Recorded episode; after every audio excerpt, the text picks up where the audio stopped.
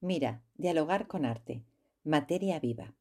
Escultura de Pedro Roldán. Mater Dolorosa. El busto de la Mater Dolorosa está realizado con madera de álamo, una madera blanda de color blanco ligera y muy elástica.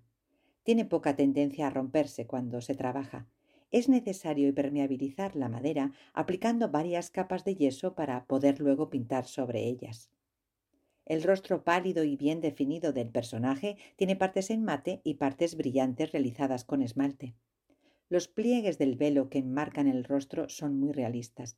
La boca entreabierta de la figura y la proporción del rostro son de una gran belleza y realismo. La pieza descansa sobre un pequeño pedestal policromado y terminado en pan de oro.